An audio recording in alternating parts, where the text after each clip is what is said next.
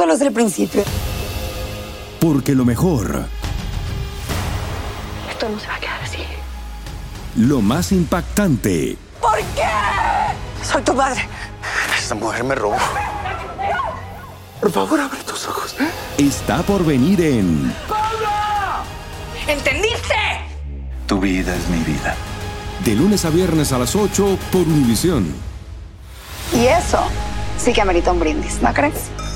Vamos con nuestra primera invitada del día. Y eh, es importante lo que va a decir porque muchos funcionarios están advirtiendo acerca de, eh, están advirtiendo las personas, quiero decir, de posibles estafas en medio de la participación en el censo 2020. Le damos la bienvenida a María Olmedo. ¿Cómo tú estás, María? Bienvenida a Buenos Días, América. Buenos días, hola, ¿cómo está? Eh, ¿Cuáles son las estafas? ¿Qué puede ocurrir? Eh, los engaños que pueden ocurrir en, en contra de nuestra comunidad durante eh, el, el conteo del censo 2020. Pues los esta- las estafas lamentablemente siempre están ahí, son muchas. Este, en los últimos meses hemos escuchado algunas relacionadas con eh, eh, actividades políticas, también muy reciente, tan reciente como la semana pasada escuchamos de una de personas dic- diciendo que para facilitar conseguir un trabajo como el censo le estaban pidiendo dinero a las personas para solicitar trabajo. Lo que es bien importante es recordar siempre que el censo no le pide eh, nada de dinero a nadie, ni para trabajar en el censo, ni para participar en el censo. No se pide información de tarjetas de crédito o cuentas de banco. No se pide el número de seguro social, ni ningún tipo de número asociado a nada de usted, este, ni, ni como eh, eh, ciudadano de este país, ni su estatus migratorio, ningún tipo de número relacionado con eso. Tampoco pedimos dinero ni, no- ni donaciones para partidos políticos, ni nada que se parezca. Eso es bien importante recordarlo. Señor Almedo, ¿podría darnos un ejemplo de cuáles son las estafas que ya se han cometido y dónde están ocurriendo con más frecuencia? Pues yo, eh, como le dije, hace una, eh, entiendo que la semana pasada escuché de una que me parece que era en el centro del país, que era di- pidiéndole a la gente dinero para, solici- para solicitar trabajo con nosotros como censista. Eh, es, eso es una que escuchamos hace unos meses atrás.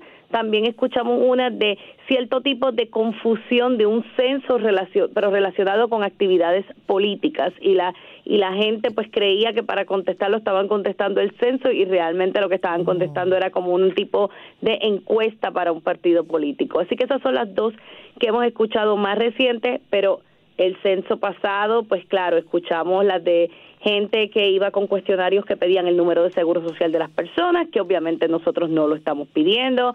Eh, escuchamos también de cuestionarios falsos que incluían tarjetas de crédito o cuentas de banco. Es, eso fue en el censo del 2010. Nada de eso es correcto. Nosotros no preguntamos ninguno de ese tipo de información personal.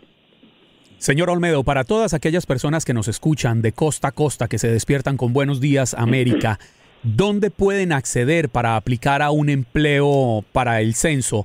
¿O pueden ir a alguna oficina o también es una forma de evitar estafas, tener Para claro a dónde ir? Todos los empleos del censo se solicitan a través de 2020census.gov diagonal jobs.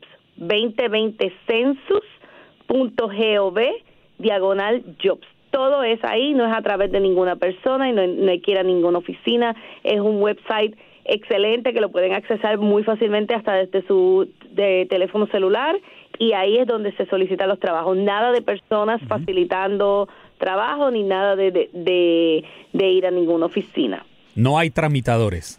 No hay tramitadores. Ya, obviamente, ya una vez la persona pone su solicitud, va- hay un empleado de nosotros que que le decimos reclutadores, que son los que trabajan la solicitud, pero no hay, no estamos teniendo personas por ahí en una esquina eh, eh, ay- ayudándolos a, bu- a buscar trabajo, sirviendo de facilitado o de nada, no. Por supuesto. Óigame, le hace falta un empleo, véngase.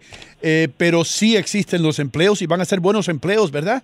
Son excelentes empleos. Eh, los empleos, este, depende la ciudad o el condado, van a pagar entre 13 dólares a a 30 dólares la hora.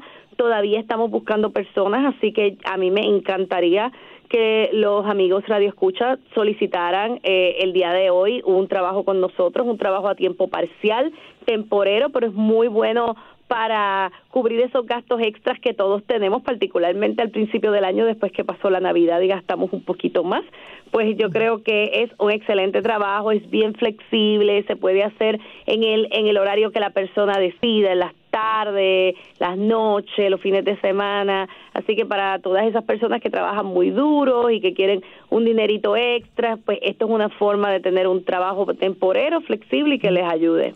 Señora Oiga, Ol- Vino, Olmedo Manuel, no- dime, Juan Carlos. Nada, nada mal, ¿no? De 13 a 20 dólares la hora para tener un trabajo, además con el Estado. Sí, sí. ¿Qué, qué mejor empleador que el Es- propio gobierno? Ese es el doble de lo que me pagan aquí.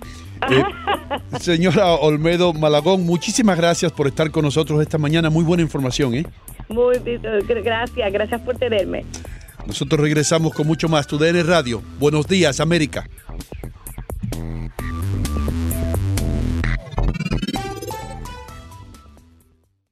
Familia querida de Univisión, aquí Lucero para decirles que no se pueden perder el gallo de oro. Lunes a viernes a las 9 por Univisión.